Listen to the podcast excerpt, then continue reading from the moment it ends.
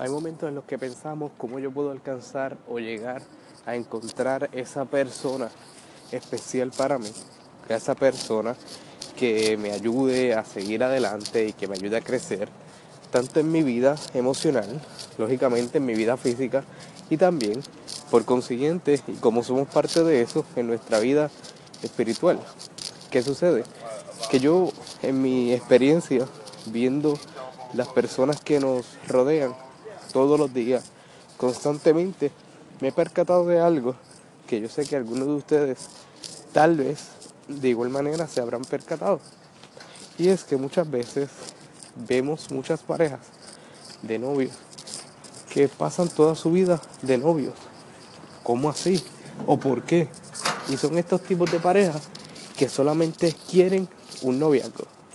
Son estos tipos de parejas que no les interesa otra cosa que no sea mantener el noviazgo que ya tienen y que les ha salido bien. ¿Por qué cambiarlo o por qué modificar algo que no está roto y hacer algo nuevo de algo que no está dañado? Pero nos ponemos a pensar, ¿es lo que realmente necesitamos o queremos? Y la pregunta es sencilla y la, y la contestación es aún más sencilla. No. Si usted entra en una relación y no encuentra salida en esa relación, entendiendo que la salida es cuando usted logra deshacer ese lazo de noviazgo para entonces comenzar un lazo de matrimonio o en este caso de compromiso, pues entonces allí es donde cambia la situación. ¿Por qué les digo esto? Porque yo he visto tanta gente, conocidos y no conocidos, que buscan y que tienen sus noviazgos y que tienen toda su familia, pero pasa el tiempo y nunca se deciden a encontrarse o a finalizar de hablar con la persona que desean. Por ejemplo, desean estar con una persona toda su vida, pero posiblemente no sea dentro de una relación de matrimonio, pero sí dentro de una relación de noviazgo. O sea, que toda su vida prefieren estar en una relación de noviazgo, pero no una relación de matrimonio. Prefieren disfrutar a su pareja como novia, pero no como esposa. Y es triste porque en muchas ocasiones, cuando vemos esta situación que corre constantemente dentro de la pareja, sabemos que si la pareja llega un tiempo que no se casa, ¿qué va a pasar? Posiblemente se dejen y posiblemente el tiempo que le dedicaron a la pareja, a esa pareja, es tiempo que no vuelve. Miren, les quiero hacer un ejemplo para así terminar por este momento con este tema. Conozco yo, o bueno, conocía yo, una pareja que eran novios desde quinto grado hasta que llegaron a la universidad. O sea, estuvieron sexto, séptimo, octavo, noveno, décimo, undécimo, duodécimo. Y cuando llegaron entonces a la universidad, que ya era para el octavo año, estuvieron cuatro años más de novios.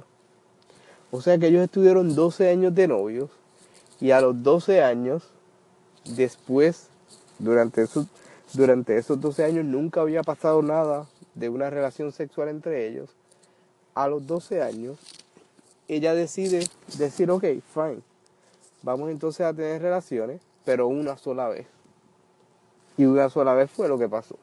Porque luego de eso, el muchacho decidió no seguir con ella, porque eso era lo único que él quería hasta ese momento. ¿Qué dice de esto? ¿O qué, ¿O qué podemos llegar a qué conclusión podemos llegar con esto? Es que, viéndolo de esta manera, podemos comprender que podemos comprender que todo el mundo tiene el deseo de estar en una relación, pero no tiene el compromiso de estar con ella. Pero ¿sabes qué? De compromiso y de relaciones continuamos hablando en la próxima vez que nos encontremos. Cuídense.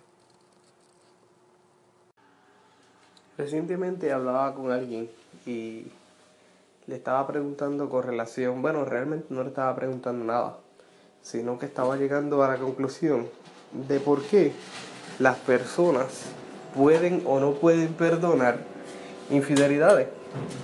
Y solamente se dividía entre dos cosas. La primera, algunas veces no se puede perdonar porque realmente es tan fuerte y tan difícil que no vale la pena y la segunda es que a veces no se puede perdonar porque realmente no queremos perdonar.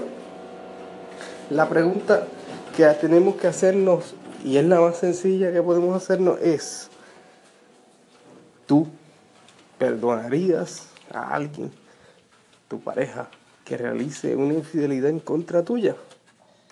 Ya sea emocional. Y eso es algo que pues eventualmente lo explicaremos en otro capítulo, pero en el entretiempo, ¿perdonaría o no perdonaría? ¿Qué haría? Porque algunas veces es bien fácil decir yo perdono, pero cuando llega la, la oportunidad de hacerlo o no hacerlo, nos echamos para atrás y muchas veces no lo hacemos.